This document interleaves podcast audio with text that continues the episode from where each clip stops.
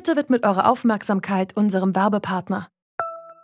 Die Suche nach geeigneten Mitarbeitenden kann viel Zeit in Anspruch nehmen, muss sie aber nicht unbedingt, denn man kann sich helfen lassen. Zum Beispiel mit den Premium-Stellenanzeigen von Indeed, denn damit wird eure Stellenanzeige in der Suche sichtbarer und Bewerberinnen und Bewerber werden schneller auf euch aufmerksam. Indeed schenkt euch jetzt 75 Euro Startguthaben für eure Premium-Stellenanzeigen. Klickt dazu auf den Link in den Show Notes. Es gelten die AGB. Die jüngere Bevölkerung hat das schon häufig versucht und gesagt, wir wollen ein Ende dieses Sektierertums. Wir wollen nicht mehr so gespalten sein. Wir wollen ein Land sein. Wir wollen Libanesen sein und wir wollen nicht christliche Libanesen sein, schiitische Libanesen, drusische Libanesen, sunnitische Libanesen. Das wollen wir nicht mehr. Das sagt die Journalistin Diana Hodali über die Probleme im Libanon. Das Land ist gespalten. Nach der Explosion im Hafen der libanesischen Hauptstadt Beirut ist gestern eine Geberkonferenz einberufen worden. Eine Vielzahl von Staaten haben sich dort auf eine Summe von über 250 Millionen Euro Soforthilfe geeinigt. Währenddessen protestieren die Menschen in Beirut gegen ihre Regierung.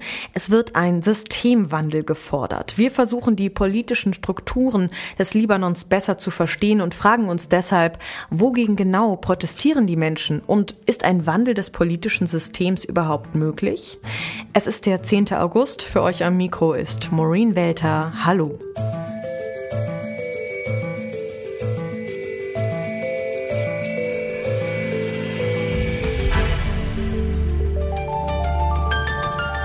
Zurück zum Thema.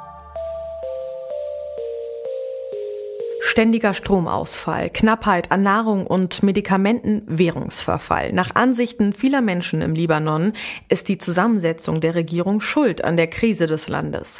Eine wichtige Rolle spielt dabei die Organisation des Staates. Die Regierung muss aus verschiedenen Konfessionen bestehen.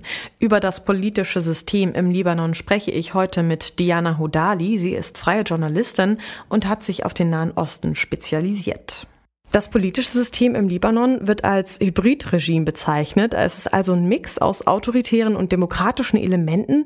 Was ist am politischen System im Libanon denn autoritär und was demokratisch? Dazu muss man wissen, dass im Libanon in der Regierung eine, eine Art konfessioneller Proporz herrscht. Man hat aufgeteilt eben, wer in der Regierung das Sagen hat und hat das aufgeteilt in die drei größten Konfessionen. Das heißt, im Libanon hat immer der Staatspräsident, ist immer ein Christ, der ähm, Ministerpräsident ist immer ein Sunnit und der Parlamentspräsident ist immer ein Schiit. Damit wollte man die konfessionellen Spannungen quasi rausnehmen und allen in etwa in gleichen Teilen äh, einen Anteil an der Regierung zugestehen. Weil man sich vorstellen muss, dass die Leute, die früher im Bürgerkrieg gekämpft haben, auch teilweise heute eben noch politische Ämter bekleiden.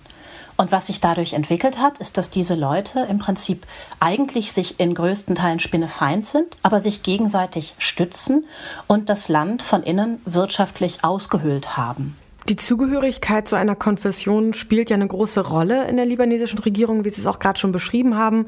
Welchen Einfluss hat sie auf das politische Geschehen?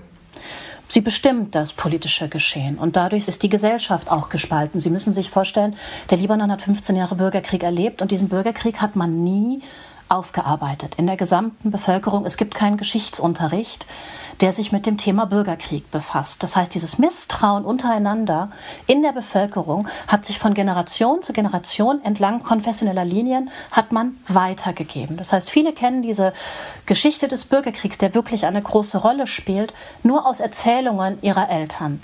Und dementsprechend ist das Misstrauen so groß, dass am Ende des Tages die Leute häufig noch entlang ihrer konfessionellen Linien auch wählen, weil sie sagen, hm, da fühle ich mich am besten vertreten, der wird in unserem Interesse weiterhandeln.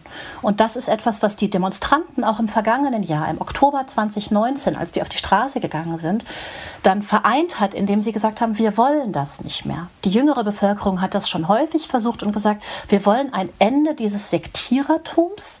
Wir wollen nicht mehr so gespalten sein. Wir wollen ein Land sein. Wir wollen Libanesen sein und wir wollen nicht christliche Libanesen sein, schiitische Libanesen, drusische Libanesen, sunnitische Libanesen. Das wollen wir nicht mehr. Das langjährige Versagen der politischen Elite befeuert die Proteste der Bevölkerung. Die internationalen Geldhilfen sollen an Bedingungen geknüpft werden, um einen Reformprozess anzustoßen. Doch wie kann so ein politischer Wandel gelingen? Über mögliche Zukunftsperspektiven des Libanons sprechen wir mit Joachim Paul. Er ist Leiter der Heinrich Böll Stiftung in Beirut. Als Reaktion auf die Explosion sind jetzt zwei MinisterInnen zurückgetreten und es soll Neuwahlen geben. Kann sich denn überhaupt durch eine Neuwahl wirklich etwas verbessern? Durch eine Neuwahl an sich nicht. Das waren auch äh, die Forderungen der Demokratiebewegung und der Protestierenden. Eine reine Neuwahl, so, wenn sie jetzt anberaumt würde, würde vielleicht eine andere Zusammensetzung des Parlaments bringen, würde vielleicht einige andere Minister in die Ministerien bringen, aber es würde an dem System nichts ändern. Deswegen müsste zuerst einmal das Wahlgesetz reformiert werden, aber wichtiger noch, und ähm, das sind die Forderungen, müsste über das Mandat einer zukünftigen Regierung gesprochen werden. Und äh, vorgeschlagen von den Demonstrierenden im Wesentlichen ist, dass es eine zweijährige ähm, Regierung geben würde, die rein aus Experten und Expertinnen zusammengesetzt äh, sein müsse, die keine der etablierten politischen Parteien repräsentieren und die ein begrenztes Mandat hat, in dem Sinn, die Lösung für die Finanzkrise auf den Weg zu bringen und Antikorruptionsmaßnahmen einzuführen. Das waren die Forderungen. Eingegangen ist äh, die politische Klasse darauf nicht. Die beschlossenen Soforthilfen sollen diesmal direkt den Betroffenen zugutekommen und nicht auf dem Weg dorthin unterschlagen werden. Nun gilt der Libanon als einer der korruptesten Länder der Welt. Deshalb die Frage, ist das überhaupt möglich?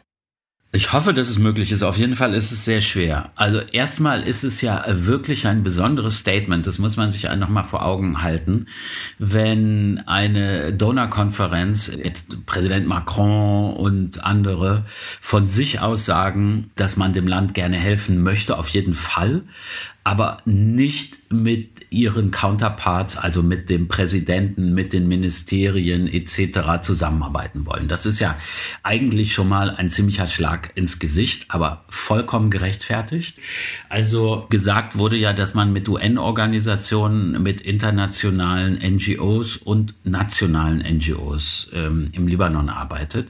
Libanon hat eine ganz gute Organisation, ähm, im nicht offiziellen, im Nicht-Regierungsbereich. Aber allein ausreichend ist es nicht.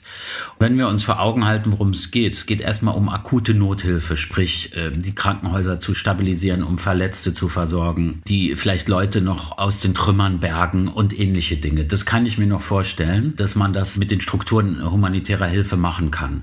Aber wenn es dann jetzt als zweiten Schritt darum geht, Infrastruktur, äh, wieder zu reparieren, einsturzgefährdete Häuser ähm, und äh, überhaupt alles, was dazugehört, da wird es schon schwieriger. Richtig schwierig wird es, wenn wir uns vor Augen halten, dass der Hafen wieder äh, neu aufgebaut werden muss.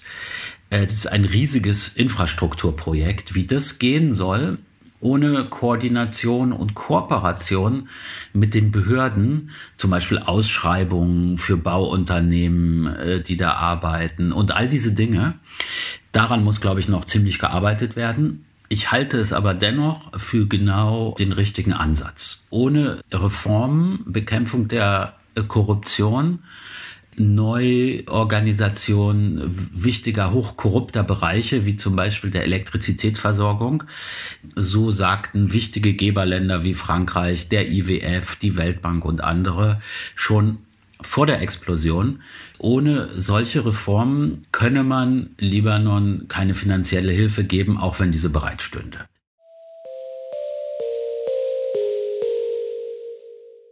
Über grundlegende Forderungen und Zukunftsperspektiven für das Land habe ich mit Joachim Paul geredet. Er ist Leiter des Büros der Heinrich Böll Stiftung im Libanon.